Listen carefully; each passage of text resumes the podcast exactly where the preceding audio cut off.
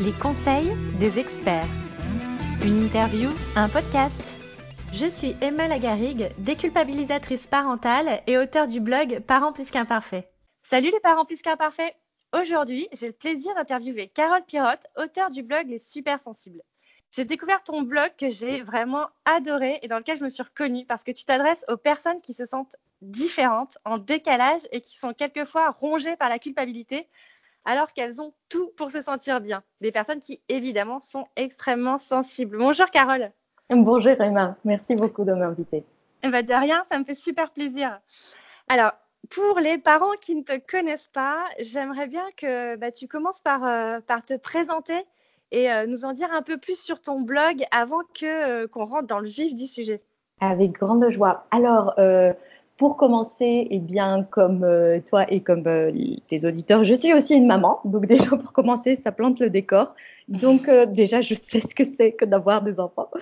Et, et puis, je suis une personne qui est concernée par la haute, voire très haute sensibilité, si tant, soit peu on puisse dire qu'il y a des, échelles. En tout cas, voilà, je me sens une personne extrêmement sensible. Et dans mon parcours, qui a été fait de plein de de, de, de voyage intérieur, extérieur, de recherche, de quête, etc. Mais il y a eu bien régulièrement cette, euh, cette envie de comprendre, mais pourquoi est-ce que je me sens un peu étrange, bizarre, différente? Et, et, du coup, euh, j'ai souvent été dans une perspective, un essai de me comprendre moi et de comprendre les autres pour voir si effectivement il y avait des différences, où est-ce qu'elles se situaient, etc. Donc aujourd'hui, dans dans les choses que je fais, parce que vraiment, j'ai pu en faire euh, des tonnes de, de, choses différentes, mais aujourd'hui, dans ce que je fais et qui me, qui me meut profondément, c'est euh, de travailler autour de cette thématique de l'hypersensibilité, et non seulement de l'hypersensibilité, mais de, comme tu le disais très justement au, tout début, euh, dans tout ce qui est atypisme ou, sensation de bizarrerie ou de différence. Et donc, je travaille, j'accompagne des personnes qui ont cette sensation, ce ressenti, parce qu'il n'y a pas forcément de test qui dit oui, tu es hypersensible euh, en définitive, comme quelque chose de scientifique, donc c'est plutôt un ressenti. Donc j'accompagne des personnes qui ont ce ressenti ou du moins ces questionnements. Et par ailleurs, euh, bah, du coup, je le fais par le biais de ma chaîne YouTube Les Supersensibles, par le biais de livres que pour l'instant j'ai eu la chance de coécrire avec Saverio Tomasella. Et aussi, euh, je fais de l'accompagnement individuel et j'accompagne aussi euh, des personnes en entreprise pas exclusivement sur le thème de l'hypersensibilité, mais aussi voilà, autour de l'humain et de, et de vivre son unicité. Voilà. C'est un beau, euh, un beau parcours et puis surtout, comme tu dis, ça, ça plante le décor et j'imagine que parmi les personnes que tu suis, bah, tu as des parents aussi. On discutait euh, tout à l'heure et en effet, on disait que c'était euh, d'autant plus difficile de gérer sa sensibilité quand on est parent. Oui, c'est juste festival international. effectivement, euh, comme, comme, comme tu disais, avec beaucoup, ça m'a beaucoup touché, comme je te disais. Euh, en fait, quand on a des enfants, on, on peut plus se cacher. C'est-à-dire que peut-être qu'on a mis plein de stratégies en place depuis qu'on est tout petit pour, pour se couper de ses ressentis, pour ah, ressentir un peu moins fort, pour prendre sur soi, pour se, se mouler dans, dans, dans, dans les attentes ou dans le moule que les autres on designé pour nous. Et quand on a des enfants, et en particulier quand ces enfants-là sont aussi hypersensibles, eh bien là, c'est festival total parce qu'ils viennent, on peut plus se cacher, et là, ils viennent appuyer sur nos boutons. Et, euh, et, souvent, ça fait effet euh, décoiffant et décapant et décapsulant. Et ça a été totalement mon cas. En tout cas, moi, je, c'est grâce ou à cause de. À l'époque, je pensais que c'était une malédiction, mais bon, c'est à cause de, la venue de ma fille aînée au monde il y a 11 ans que euh, ça m'est venu en plein dans le visage, pour pas utiliser une autre expression, et que je me suis retrouvée euh, à nu devant moi et c'était pas simple. Donc, euh, oui, ces enfants sont des sacrés révélateurs parfois de choses qu'on a pu enfouir et qui peuvent rendre notre cohabitation avec eux périlleuse. C'est ça.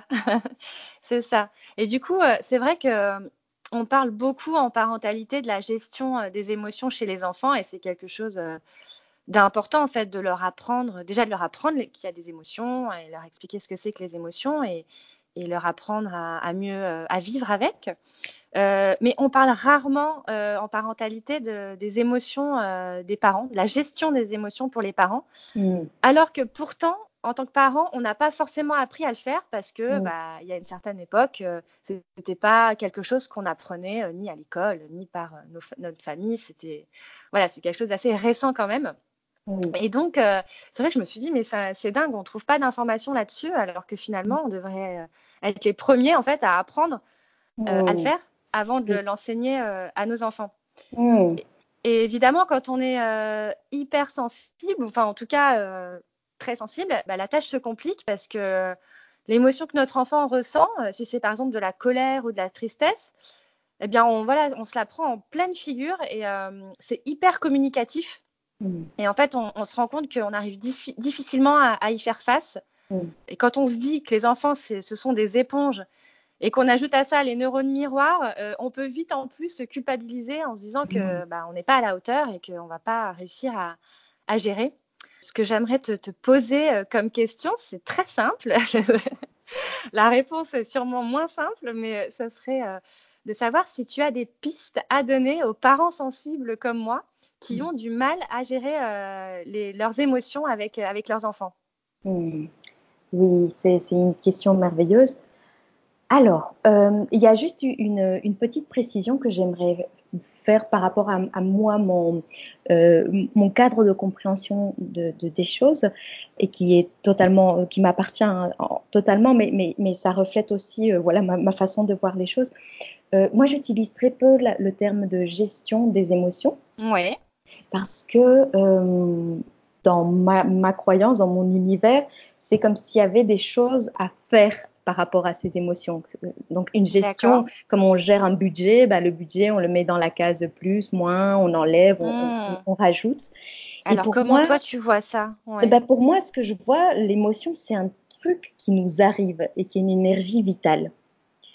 Et donc, je vois mal comment on peut gérer une émotion. Et je crois que c'est plutôt ça notre souci en tant qu'adulte, Mm. c'est qu'on a appris à gérer nos émotions. C'est-à-dire qu'on on- on a décidé, ou on nous a fait croire, ou fait comprendre euh, de manière très insistante, qu'il y avait certaines émotions, notamment celles qu'on qualifie à tort, à mon sens, de négatives, la Mhm. colère, la tristesse, la peur, euh, avec tous ces, leurs dérivés, comme quelque chose de, de, de, de malsain, de négatif, et qu'il n'y a pas droit d'exister ou d'être. Et donc, c'est là où, depuis souvent tout petit, on a appris à mettre en place des stratégies d'évitement de ces émotions, ou de gestion pour le coup, et où on les réprime, on, on- se coupe d'elles, ou on, se coupe de soi, on se coupe de son corps. Ben, bref, on fait comme on peut, on, prend des, de- des médicaments, on boit de l'alcool, on mange comme des fous.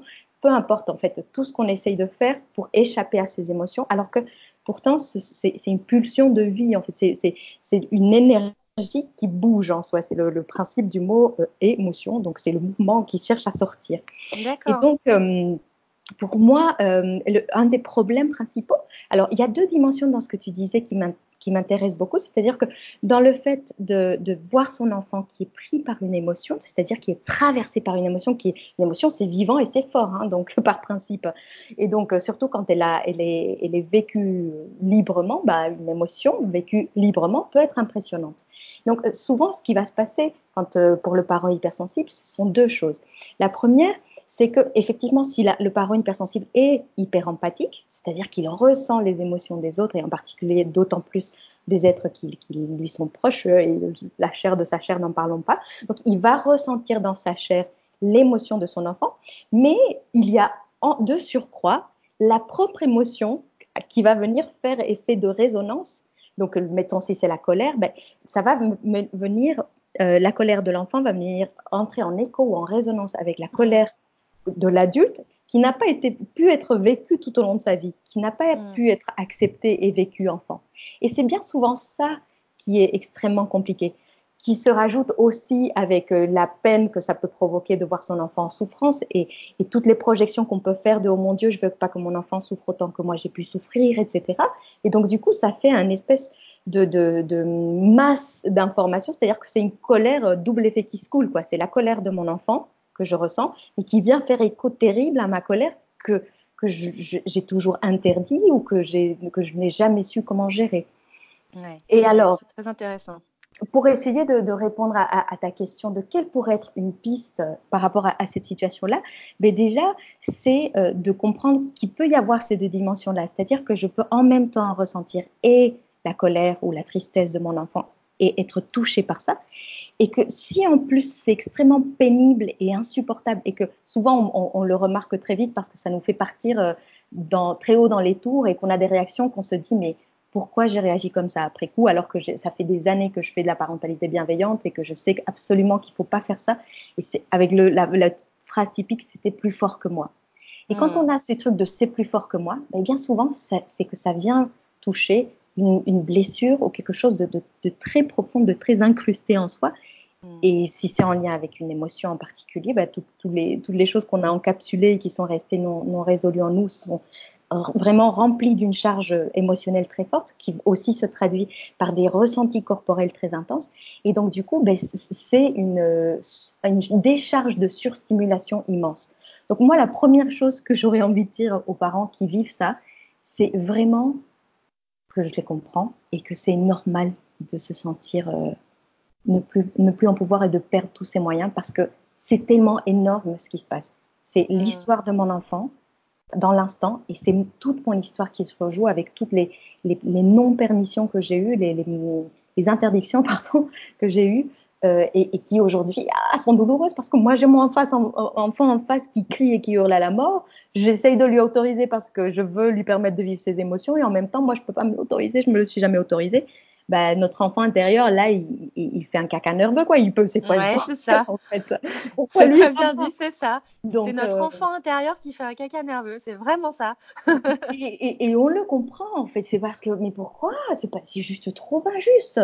Et donc, on peut en venir à en ressentir à, son enfant, quoi. Parce que on se dit, mais mince, euh, pourquoi, en fait? Pourquoi il a le droit, pas moi. C'est ça pour moi, un aspect essentiel, c'est de déjà s'accorder plein d'amour et de compassion en se disant si je me sens dépassée par les événements et que je fais des choses qu'après je regrette, ben, en tout cas, euh, sans vouloir le moins possible, parce que déjà ça, c'est normal. Et donc, mm. pour moi, ce qui a à adresser en premier, c'est non pas euh, comment je fais avec l'émotion de mon enfant qui que je ressens en résonance, parce qu'à la limite, c'est l'émotion, c'est quelque chose qui dure peu de temps. Une émotion, euh, c'est quelque chose qui dure quelques secondes, maximum quelques minutes. Après, ça, a tendance à se transformer en autre chose, qui est plutôt de l'ordre du sentiment, qui peut être, euh, je ne sais pas, la tristesse en mélancolie, en déprime, etc. La peur se transforme en angoisse. Mais l'émotion, émotion, elle dure peu de temps. Donc, hmm si on accepte que, euh, si on, a assez d'espace en soi, on peut accepter de ressentir et la colère de son enfant et d'être témoin de la colère de son enfant. En soi, ça, c'est pas, si on le sait, c'est pas trop compliqué, mais ce qui est vachement compliqué, c'est de créer l'espace disponible pour ça. Et pour ça, ben, il y a besoin, dans un premier temps, de s'accorder plein d'amour et de compassion parce que ben, le petit enfant qui est en nous n'a pas pu laisser euh, et se sentir entendu dans, cette émotion qui émerge. Et donc, euh, c'est vraiment un principe de Ok, là, si là il y a crise existentielle, tapage de murs, euh, je sais pas. Pour moi, il y a vraiment une notion vitale de survie que bon, je tiens le mieux que je peux. Et puis à un moment mm. donné, de s'écarter, de s'écarter de son enfant si possible, prendre soin là de, de, cette émotion super douloureuse et vive qui, qui, qui, est en soi, lui donner, lui prêter l'oreille, lui prêter écoute et dire ok, là je ressens ça dans mon ventre, là là j'ai la gorge qui se tend, là j'ai envie de taper quelqu'un et, juste donner la permission de ressentir toutes ces choses-là. Et assez rapidement, en général, quand on donne de l'écoute à soi, tout comme quand on donne une vraie écoute à son enfant, mhm. le truc se calme, on retrouve de l'espace disponible et on peut revenir à son enfant. Oui, parce que c'est vrai que ça, mhm. c'est un super point de réfléchir, de se dire, euh, quand on est comme ça, de réussir à s'arrêter deux secondes et se dire, voilà, qu'est-ce que je ressens euh, physiquement, euh, mentalement, mais, mais je trouve que la partie physique aussi est intéressante et en plus, c'est vrai que le fait de réfléchir à ça, mhm. ça nous permet aussi de, de se concentrer sur quelque chose, donc se mhm. concentrer sur son ressenti, se concentrer sur euh, les effets physiques ou, dans la tête. Et du coup, je pense que de faire ça, le cerveau aussi, ça lui permet de, entre guillemets, passer un, peu à autre chose. Mhm. Et dis-moi si je me trompe, hein, mais euh, je pense que ça, ça, a un effet aussi qui permet un peu de, de se détendre, quoi, de, Totalement. de retomber.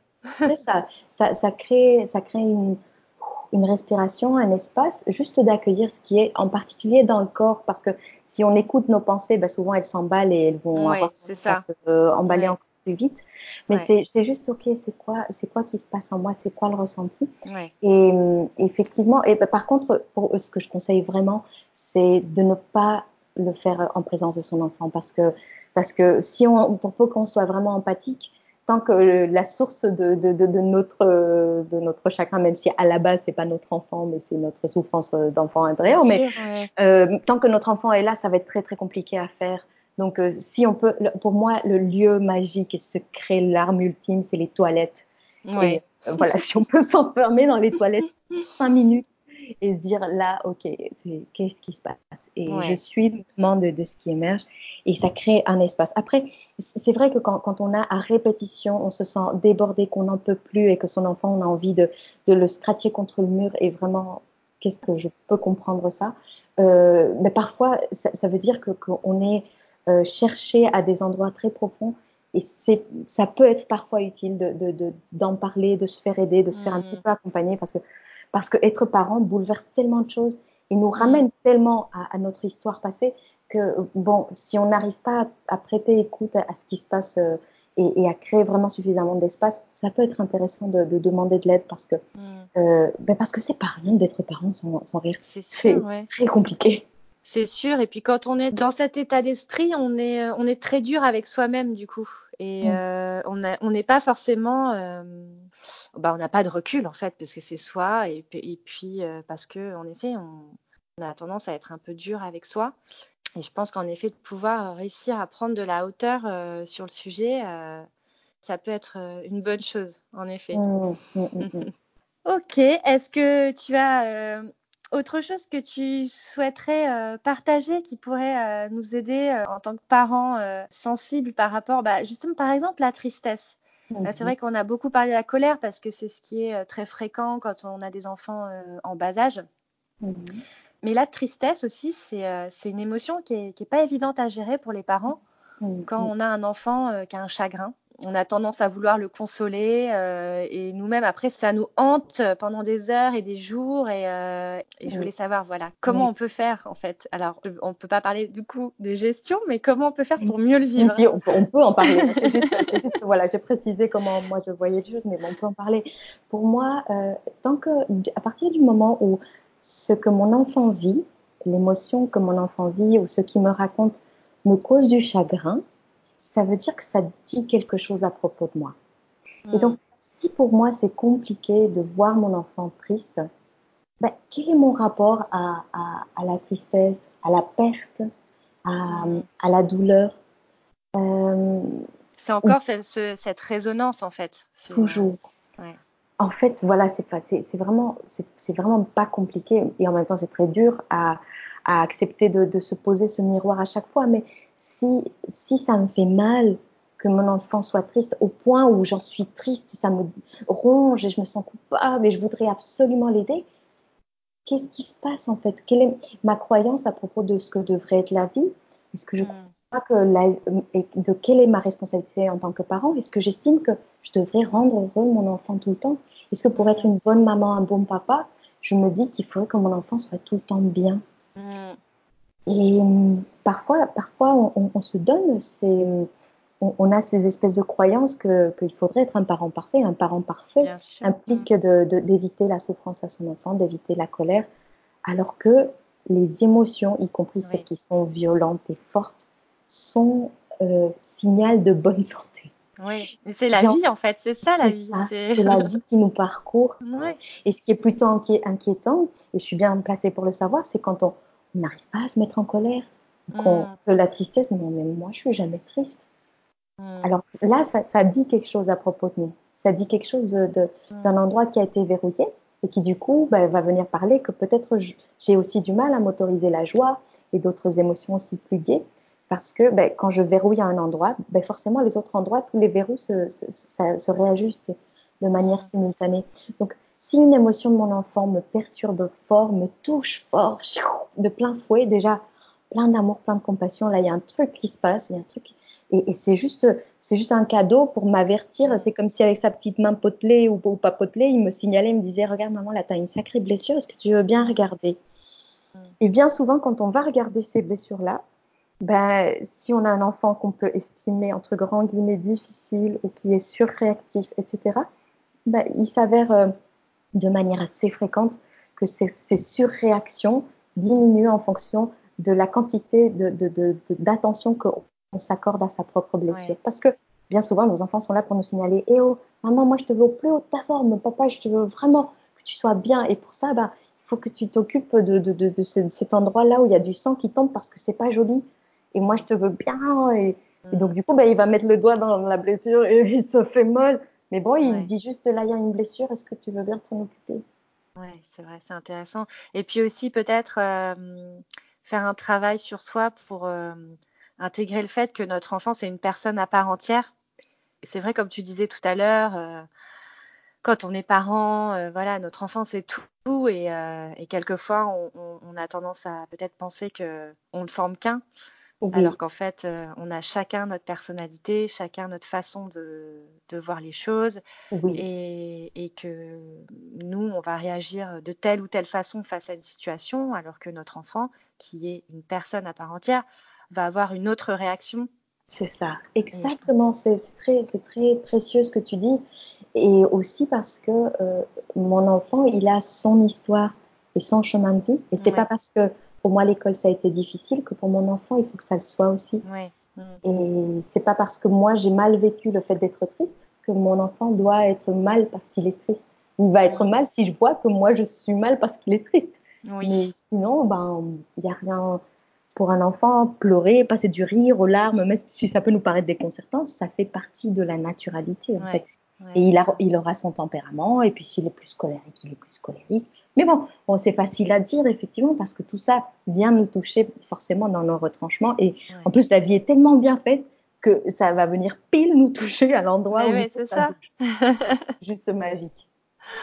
Ouais, en tout cas, franchement, c'est super, Carole, tout ce que tu as pu nous, nous donner euh, en quelques minutes, euh, ces informations, c'est euh, c'est précieux. Et franchement, j'espère que ça va aider les parents à, à commencer à, à, cheminer et à, et à réfléchir un petit peu pour mieux vivre en fait euh, et mieux se sentir au quotidien euh, euh, avec leurs propres émotions. Et je m'adresse là à tous les parents plus qu'imparfaits. Si, si vous avez envie voilà, d'avoir plus d'informations, je vous invite vraiment à aller sur le blog de Carole. C'est le-retour-a-soi.fr. C'est ça, hein, Carole Oui, c'est ça. Oui, donc le retour à soi.fr. Ça s'appelle Les Super Sensibles. Vous y trouverez plein de vidéos euh, qui euh, vraiment apportent beaucoup et qui font du bien au moral. Donc, je vous invite vraiment à y aller. Carole, merci pour ce temps précieux que tu nous as accordé. Merci, merci à toi Emma et merci à vous tous euh, d'écouter et d'exister et d'être parents parce que c'est pas ça. Et puis surtout, bah, n'hésitez pas si vous avez envie de contacter euh, Carole. Donc soit vous, vous, passez directement par euh, son blog ou sinon vous, vous m'envoyez un petit message ou un commentaire juste au-dessous de l'article du podcast et puis euh, je passerai le message à Carole. Merveilleux. Voilà, bah encore merci Carole et puis je te dis à très bientôt. Avec joie, merci beaucoup Emma, à bientôt. Mon podcast t'a plu? Tu en veux plus? Rendez-vous sur mon blog parentplusqu'imparfait.com pour recevoir gratuitement mon e-book Comment obtenir la coopération de son enfant. D'ici là, je te dis à bientôt et surtout, n'oublie pas d'être imparfait.